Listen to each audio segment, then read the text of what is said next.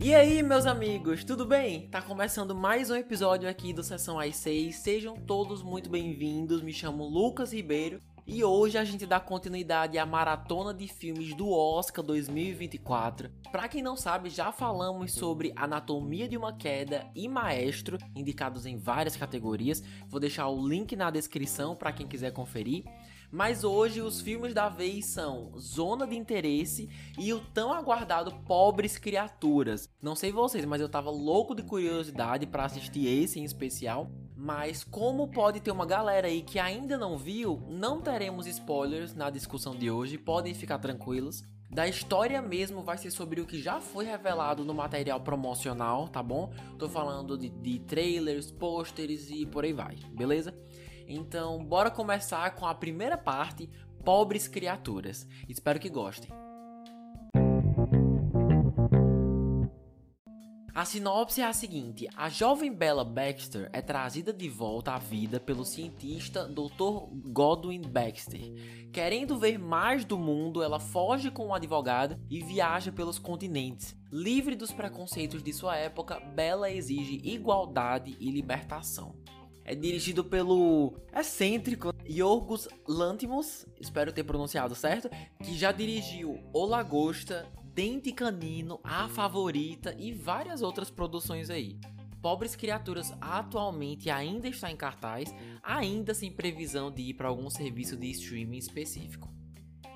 De todos os filmes indicados, esse era um dos que estava mais curioso de assistir porque via as pessoas muito divisivas, ou amavam ou odiavam, que tinha muita coisa louca aí na história, mas nunca sabia exatamente o que. Então já estava bem curioso para ver no que ia dar e para me preparar para o seu lançamento nos cinemas, decidi conhecer um pouco mais desse diretor, que até então nunca tinha visto seus filmes, e dei uma chance para O Lagosta e A Favorita. Não sei se chegaram a ver, mas no geral gostei bastante. Deu para ter uma ideia do seu estilo. É um cara que sempre aposta em plots meio absurdos, mas com vários paralelos ao nosso dia a dia, à sociedade. Desses dois me agradou mais a favorita, que também tem a Emma Stone. Sei que foi bem aclamado no ano em que saiu e agora eu sei porquê. Então, indo pro cinema já esperava ver algo aleatório, estranho, mas nunca desconexo. Sempre com uma narrativa que as pessoas assistindo consigam entender e às vezes até se identificar. E realmente, que experiência, viu? Que experiência. Pobres Criaturas é sobre a jornada de uma mulher amadurecendo na medida que a história avança, e esse amadurecimento é tanto em relação à sua percepção da sociedade em que está, mas também do seu próprio corpo e seus interesses pessoais. Então temos Emma Stone desbravando aí diferentes cidades do mundo, e o jeito que o Yorgos, junto com seu cinegrafista, criam essas cidades, esses cenários, é assim, de cair o queixo. Claramente esse filme teve várias inspirações na hora de ser criado, até precisei fazer uma pesquisa para entender melhor que inspirações são essas porque, mesmo não se passando numa época definida, as formalidades das roupas, né, as mulheres com vestidos, corsetes por baixo, os homens com paletó, cartola, como é esperado que cada gênero se porte em cada ocasião ou deveria se portar, lembra bastante a era vitoriana, que tem essas mesmas características. E quando vamos desbravar o mundo junto com a Bela, é cada cenário, mais uma vez, de cair o queixo, que por mim a gente tirava um minuto só para ficar ali, tá ligado? O diretor sabe muito bem aproveitar a beleza visual e nos dá vários ângulos e movimentos de câmera que beneficiam muito as paisagens desses pontos turísticos que vamos visitando. Mesmo que seja tudo falso, mas as cores usadas são belíssimas, cores muito fortes, vindas de todos os lados, da arquitetura,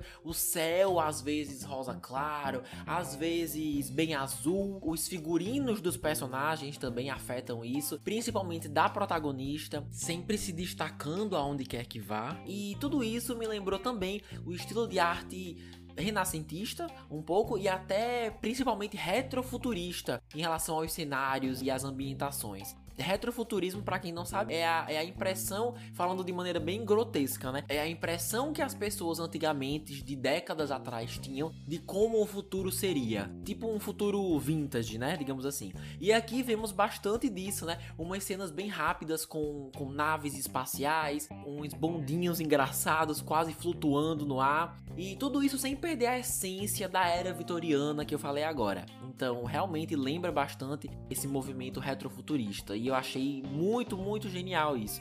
Não lembro realmente quando foi a última vez que assisti no cinema um filme usando tantos estilos artísticos para elevar a história. Foi bem impressionante. E por falar em história, Pobres Criaturas consegue sim cobrir uma quantidade bem grande de assuntos bem complexos em um tempo justo. Realmente não esperava isso. Não tem problema nenhum em trazer temas como consciência de classe, como uma sociedade capitalista tem um lado, tem uma realidade extremamente triste e miserável, sem contar que o roteiro também faz um trabalho excepcional colocando o público na posição da protagonista, né? E também dos seus dilemas. E a protagonista é quem? Uma mulher jovem, desbravando o mundo e percebendo que nem todos ali fazem questão de, de aceitá-la como ela é trazer essas dificuldades do mundo feminino, que são dificuldades muito reais, mesmo sendo um mundo fictício, e você destacá-las sendo o ponto central da história, o jeito como foi executado foi muito bom. Vários diálogos e monólogos da protagonista trazem umas reflexões bem interessantes mesmo. E por falar nisso, assistindo no cinema, sabe o que eu pensei? Como pobres criaturas têm semelhanças com Barbie duas superproduções com propostas e narrativas extremamente diferentes, mas que usam o entretenimento para fazer as pessoas refletirem sobre temáticas feministas, como seus interesses próprios muitas vezes não condizem com o que é esperado das mulheres, do que os homens esperam das mulheres, e como esses mesmos homens reagem quando veem que a mulher vai além dos interesses dele eu realmente vi umas semelhanças ali e você ter duas produções excelentes no Oscar abordando temas semelhantes, mas com execuções diferentes, me deixa muito feliz, porque desafiam o público, principalmente o masculino, a se colocar na posição social que as mulheres se encontram e as situações que passam todos os dias. Até porque diversas sociedades e culturas, uso até dizer a maioria, ainda não fazem questão de incluir e respeitar de maneira igualitária a existência da mulher, né? Infelizmente, principalmente se ela escolher um caminho diferente que os outros esperam dela. E você ter não um, mas dois filmes sobre isso, que ainda conseguem divertir e tudo mais, é realmente de se encher os olhos. E foi aquilo que eu falei agora. Você tendo abordagens diferentes, com faixas etárias diferentes, você garante que públicos diferentes, que por exemplo, não assistiriam Barbie, deem sim uma chance para pobres criaturas, ou vice-versa, entendeu? O que eu acho muito, muito importante. Agora, sobre suas indicações ao Oscar, Pobres Criaturas foi agraciado aí não com um, não dois, mas 11 indicações, tá? Não chequei se é o filme mais indicado desse ano, mas eu não ficaria surpreso. 11 indicações é bastante coisa. Bora discutir cada uma, tá bom? Melhor filme. Olha, não vi todos e sei que Oppenheimer é o favorito, mas Pobres Criaturas é um, é um forte concorrente. Se Oppenheimer não levar essa, tenho muita esperança que pobres criaturas consiga. Mas é sempre bom lembrar que a academia às vezes, né, tem umas tem uns devaneios aí, né? Tenta escolher umas coisas meio diferentonas de vez em quando, umas escolhas bem inesperadas, então, então talvez não seja nenhum nem outro, talvez seja uma terceira opção que ninguém esteja considerando, mas realmente acredito que se não for Oppenheimer, pobres criaturas têm fortíssimas chances de levar. Agora, melhor direção. Cara, sinceramente, eu ia achar o máximo se Yorgos levasse o prêmio para casa. Sua direção é fenomenal, muito única, diferente de muita coisa que a gente vê nos cinemas. Mas Oppenheimer e Assassinos da Lua das Flores são os queridinhos desse ano. E seria muita inocência da minha parte não reconhecer isso. Que se não for Nolan que vai levar essa categoria, vai ser o, o Scorsese. Então, assim, se não for um, vai ser o outro. E é sobre isso, né? Infelizmente. E o mesmo vale para a categoria trilha sonora, que para mim também é de Oppenheimer. E é isso, né? A sonoplastia de Oppenheimer é uma coisa fora desse mundo. Agora, roteiro adaptado, Barbie devia ganhar. Apesar do roteiro aqui ser um dos pontos fortes, torço mais para Barbie sim. Ia ser uma vitória e um reconhecimento muito merecido, principalmente levando em consideração que recebeu bem menos indicações que Pobres Criaturas. Agora, melhor fotografia. Cara, eu queria tanto que Pobres Criaturas ganhasse essa, tanto, tanto. As cores fortes e diversas são tão cativantes e chamativas, achei uma parte tão importante da minha experiência assistindo, acho que merece demais. Porém, temos quem? Oppenheimer, mais uma vez enchendo o nosso saco, né? E mais uma vez também com fortíssimas chances de levar. Mas essa é uma categoria que eu apostaria super em Pobres Criaturas, merece muito. Melhor montagem, mesma coisa. Oppenheimer deve levar, mesmo quando eu assisti achando uma narrativa meio confusa às vezes. De fato, a montagem, né, a ordem que as coisas foram contadas foi um diferencial, apesar de eu não ter gostado muito. Sobre design de produção, olha, ficando entre Barbie e pobres criaturas, para mim tá perfeito. Seria a verdadeira definição de tanto faz. Qualquer um dos dois eu tô feliz, né? Já figurino e cabelo e maquiagem, por mim, já pode levar para casa. Fez super por merecer nessas duas categorias. São elementos que fizeram diferença na história e por mim podia levar sim, né? Tanto figurino como cabelo e maquiagem, principalmente figurino. Até agora a gente já comentou quanto? Acho que nove, né? Nove categorias. Faltam melhor atriz e melhor ator coadjuvante. Então bora seguir para a seção dos personagens, começando por ela, claro, Emma Stone, que interpreta a protagonista Bella Baxter e também é produtora do filme, né? Tá concorrendo na categoria melhor atriz, e inclusive já ganhou um Oscar nessa mesma categoria uns anos atrás por La La Land. Quem lembra? Nossa, muito caótica a premiação daquele ano, meu Deus.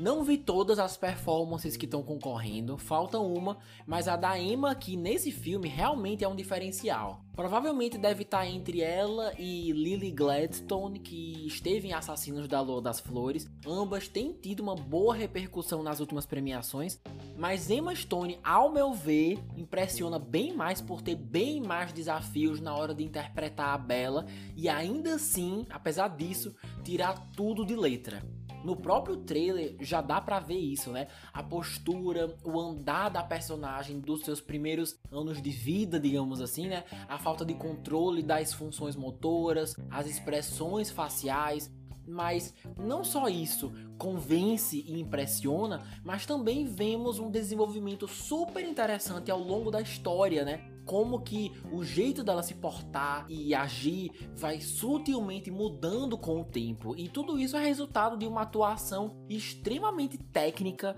e metódica e Emma Stone mais uma vez se mostrando uma atriz absurdamente talentosa e super disposta a dar tudo de si pelo projeto que topou participar.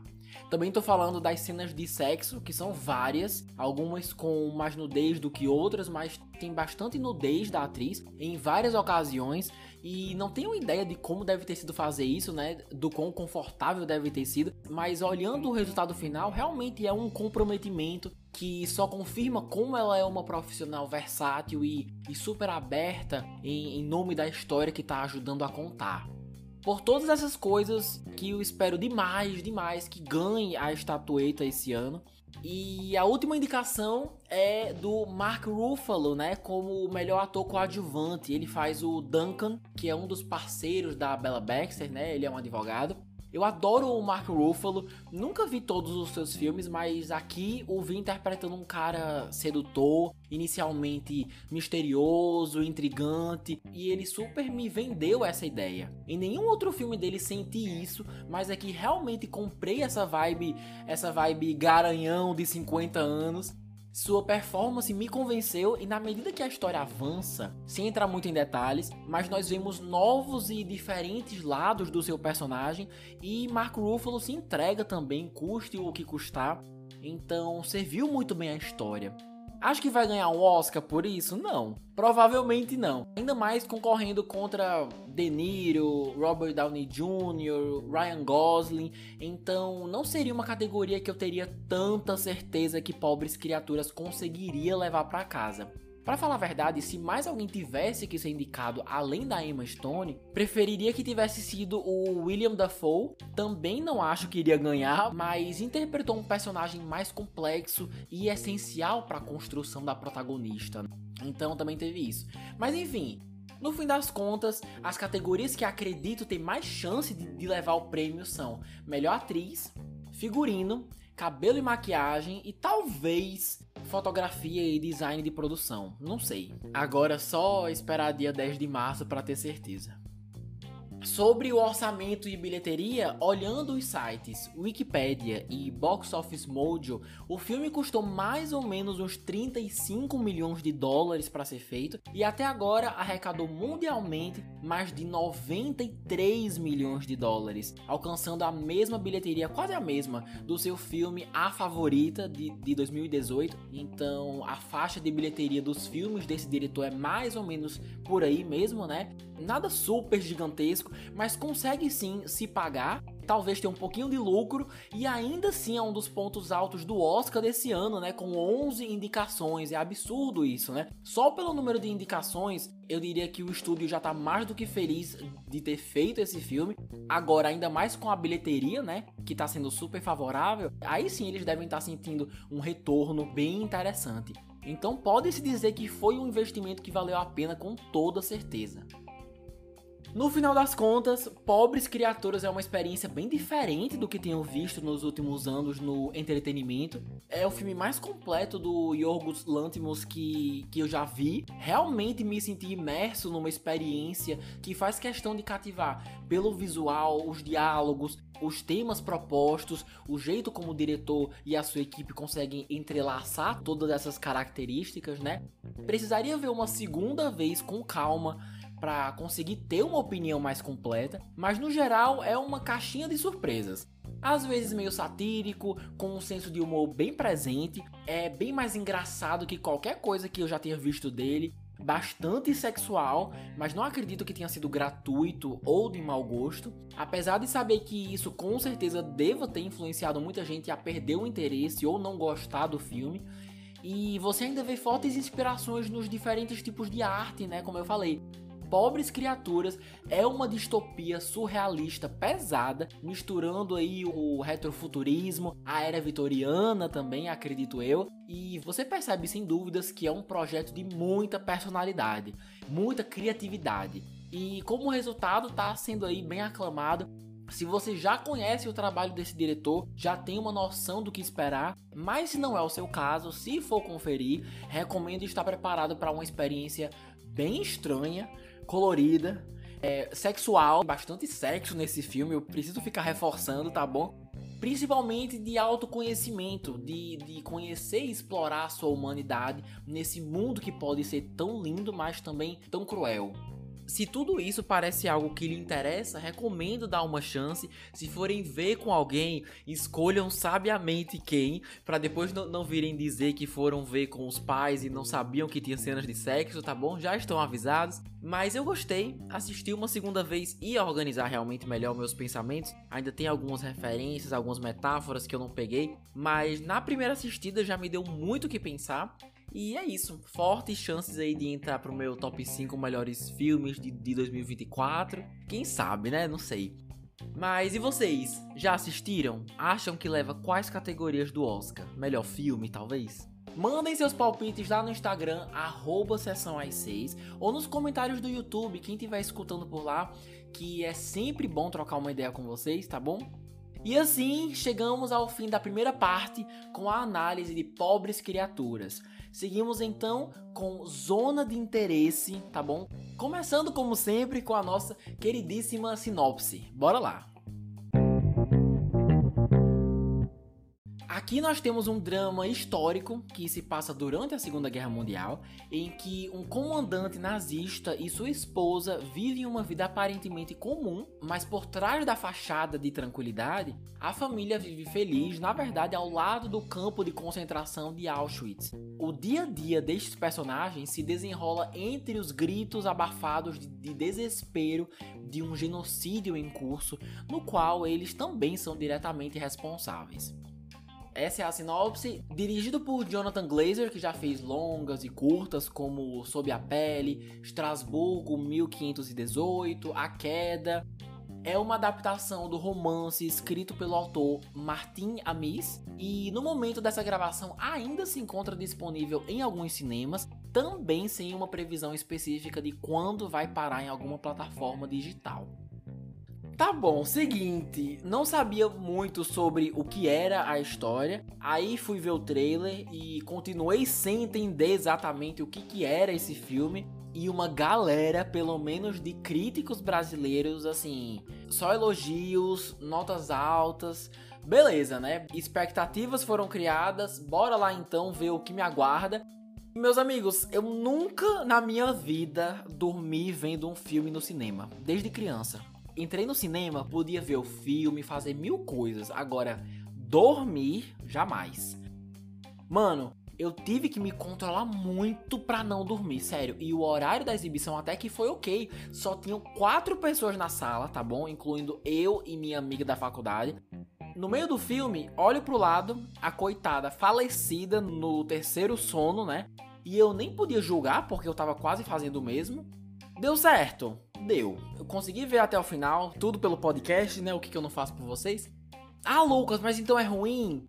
Tá, vamos lá. Tudo que os críticos estão falando é verdade. Zona de Interesse fala sobre classes sociais e a banalização da morte, né? Destacando aquele 1% que vive no luxo do luxo e escolher trazer essa questão para a Segunda Guerra Mundial, mostrando uma versão muito perturbadora da elite é, normalizando e banalizando uma das maiores tragédias da história humana, foi uma coisa bem esperta, bem tensa de se assistir, mas, mas esperta também porque é realmente uma versão diferente e nova de um acontecimento histórico que já foi tão, tão retratado no cinema. Realmente é sobre isso. De fato, é bem filmado sim, tecnicamente é uma produção bem interessante, a fotografia, luz e sombra, todas as variações de cor durante a história, né? Que não chegam a ser como pobres criaturas que eu falei agora, mas tem a, a sua paleta de cores aí. Também o que mais? O jeito como a câmera fica sempre distante dos personagens, né? Intencionalmente, constantemente distante fazendo questão do público nunca ficar muito próximo, né, dessas pessoas, de uma realidade tão louca e tóxica, né? A, a sonoplastia também, bem pensada, tudo isso é verdade. Mas a questão é que nada disso, na minha opinião, torna uma experiência interessante de se assistir, porque o filme decide contar essa história do jeito mais disperso possível. Como o objetivo aqui é normalizar uma catástrofe, a história é só essa: uma família de elite vivendo uma vida extremamente cotidiana, com afazeres normais, durante a Segunda Guerra. E é isso, tá ligado? E quando você percebe que a proposta é só essa, por mais que você espere novidades ou novos acontecimentos, eles nunca vêm. E é só isso. A quantidade de vezes que eu precisei assistir crianças brincando no quarto, no rio, no jardim, no meio do mato, gente subindo, descendo escada, gente indo dormir, gente conversando antes de ir dormir, a troco tudo isso a troco da mesma mensagem que já tinha dado para entender há muito tempo. Assim, como o foco é essa mensagem em especial, quase que não tem história, quase nada acontece, quase nada avança porque não tem muito que avançar. Ah, e só para deixar claro, mesmo estando acostumado com filmes hollywoodianos e brasileiros, não tô dizendo que Zona de Interesse, né, que é alemão, se eu não me engano, precisa ter um início, meio e fim claros, que tem que ter cenas de ação, que tem que ter flashbacks, que tem que ter efeitos especiais, um final feliz, não é isso. Se tem uma coisa que eu aprendi fazendo o Sessão às 6 é que um filme não precisa ser divertido para ser bom, para passar sua mensagem.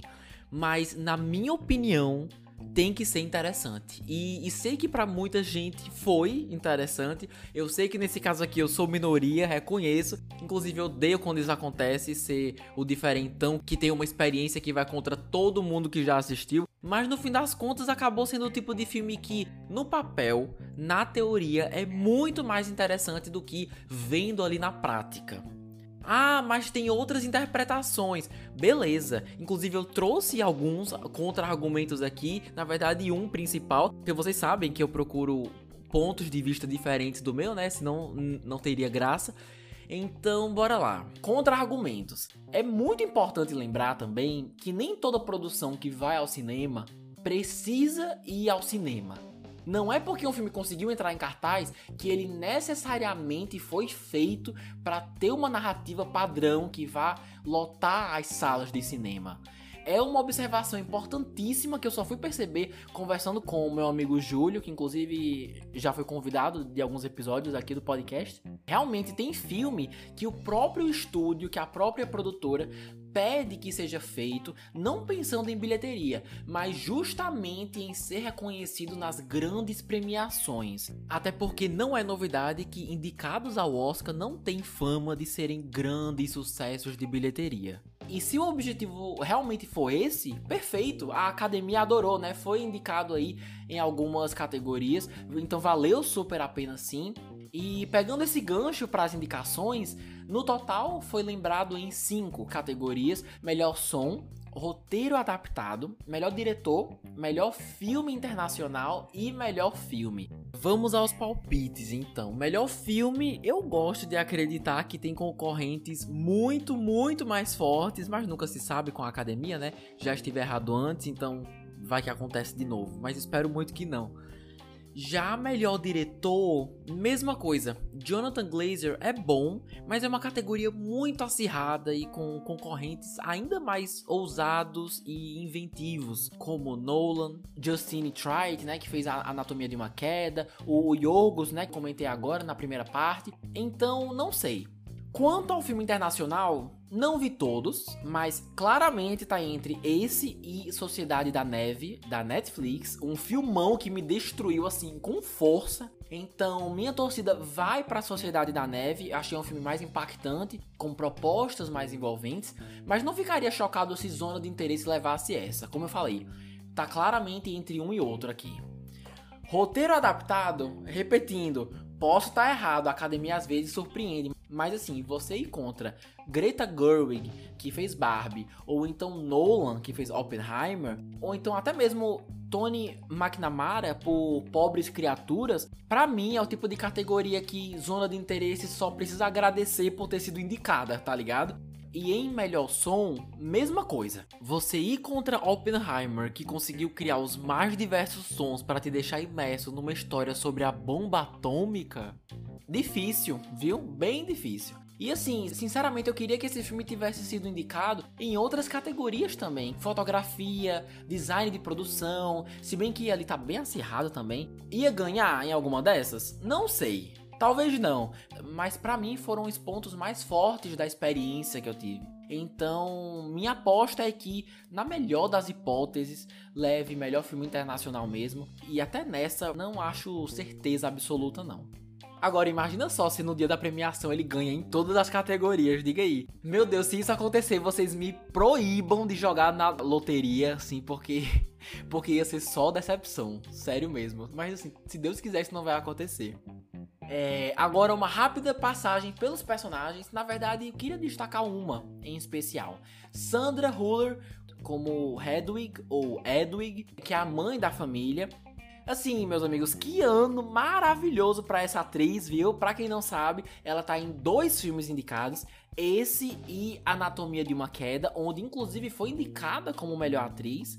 Sempre legal quando premiações grandes assim enaltecem performances de pessoas que realmente podem se beneficiar dessa visibilidade. Independente dela ganhar ou não como atriz, suas chances de conseguir mais trabalhos no futuro a partir disso são assim altíssimas, né? O Oscar traz muita visibilidade, né? Eu acredito que todo mundo saiba, tanto de filmes como das pessoas trabalhando nesses filmes. Pessoalmente, não é a minha torcida, mas crédito a ela por essa trajetória incrível. Eu levei muito tempo para entender que ela era a mãe, que ela estava interpretando a mãe ali na história. Achei fisicamente bem diferente de quando a vi em Anatomia de uma Queda, onde lá consegue ter bem mais destaque, né? Mais diálogos, monólogos. Conseguimos ver melhor seu alcance como atriz. Aqui ela tá bem, mas seu trabalho em Anatomia de uma Queda é bem mais interessante e, e envolvente. Sua personagem, a Edwig, é casada com um dos comandantes nazistas da época, né? E seria muito fácil e conveniente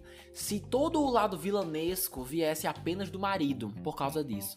Mas sem entrar muito em detalhes, mas o roteiro consegue criar várias oportunidades e cenários para mostrar que a Edwig também não é nenhuma santa.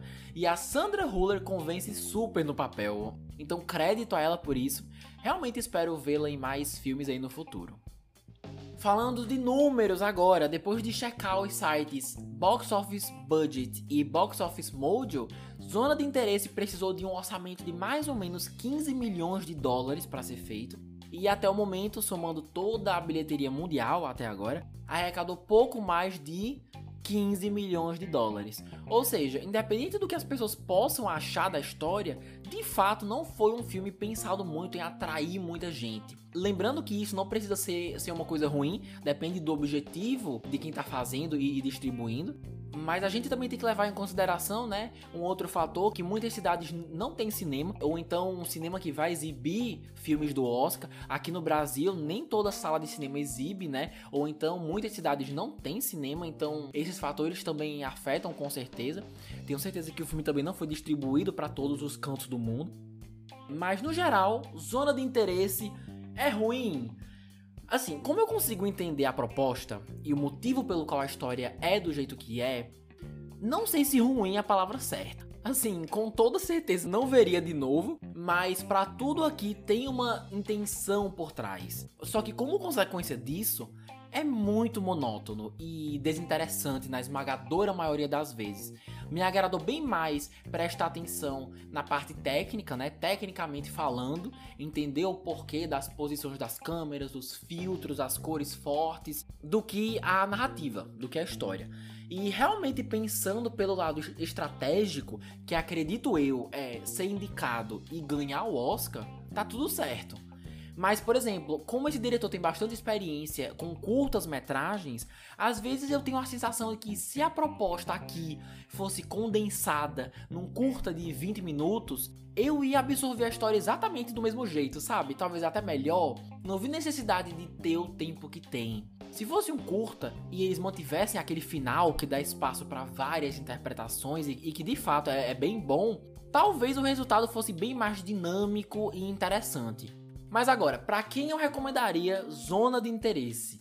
Cara, se você é muito fã de história, de filmes de guerra e tá aberto a ver algo mais parado, uma versão, uma interpretação diferente da Segunda Guerra, ou, ou então se você ama muito o Oscar e precisa ver todos os indicados, é uma opção legal para considerar. Agora, aonde assistir, aí você me pega. Tava até pensando nisso enquanto assistia no cinema. Porque no cinema me deu sono. Não tem como apertar pause nem nada. Você tá ali e tem que ver até o final. É isso, né?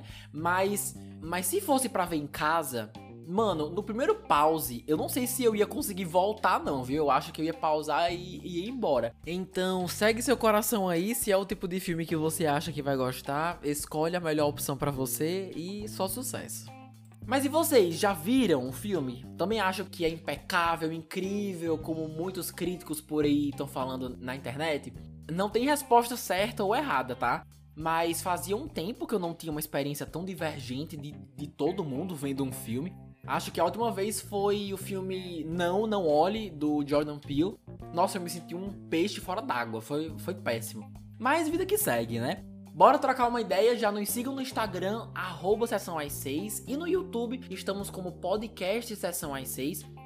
E assim, a gente vai chegando ao fim da análise de zona de interesse e também do episódio dessa semana. Pra quem escutou até aqui, poxa, muito obrigado. Mandem esse episódio para aquele amigo que tá acompanhando essa temporada de premiação e quer trocar uma ideia, que ajuda demais esse projeto a alcançar mais pessoas, beleza? Daqui a 15 dias nos encontramos novamente para concluir essa maratona do Oscar com os palpites dos indicados e quem deve ganhar, pelo menos nas principais categorias. Vamos ter uma participação especial bem bacana. Tô bem animado. E é isso, meus amigos. Vou me despedindo de vocês. Uma semana maravilhosa para todos nós. Um beijo enorme e até mais.